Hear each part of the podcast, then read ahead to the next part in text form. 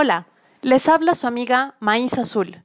Bienvenidos a su programa Cuentos con Imaginación, donde su imaginación es lo más importante. ¿Se han fijado que en las noches, cuando hay luna llena, la figura de un conejo se ve en la superficie de la luna?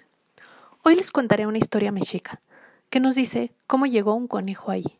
Esta leyenda se llama El conejo en la luna. ¡Comenzamos!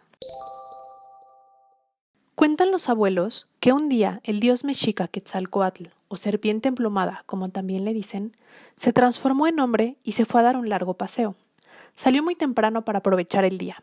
Visitó muchos lugares, lagos, selvas y ríos.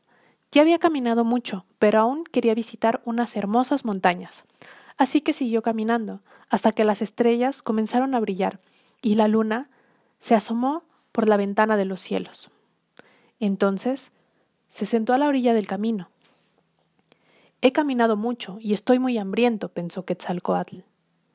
En ese momento, un curioso conejo salió de su madriguera, porque ya era hora de cenar. Iba brincando muy contento cuando vio a Quetzalcoatl sentado. ¿Qué estás comiendo? preguntó Quetzalcoatl. El conejito, que le gustaba compartir, le dijo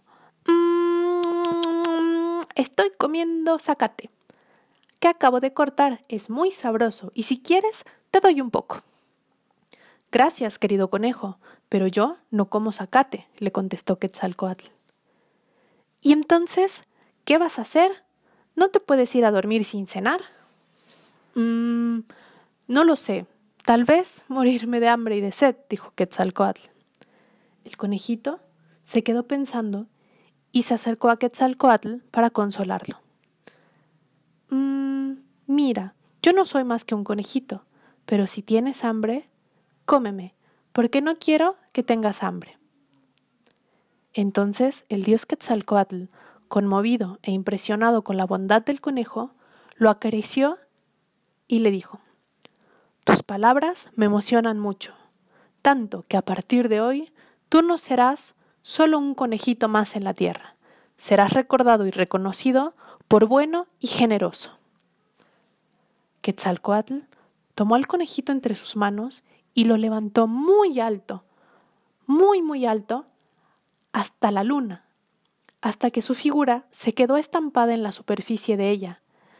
Luego, el dios Quetzalcoatl lo bajó a la tierra y le dijo, Ahí tienes tu retrato hecho de luz en la luna. Así terminamos el capítulo de hoy. Muchas gracias por escucharme y no se olviden que su imaginación es lo más importante.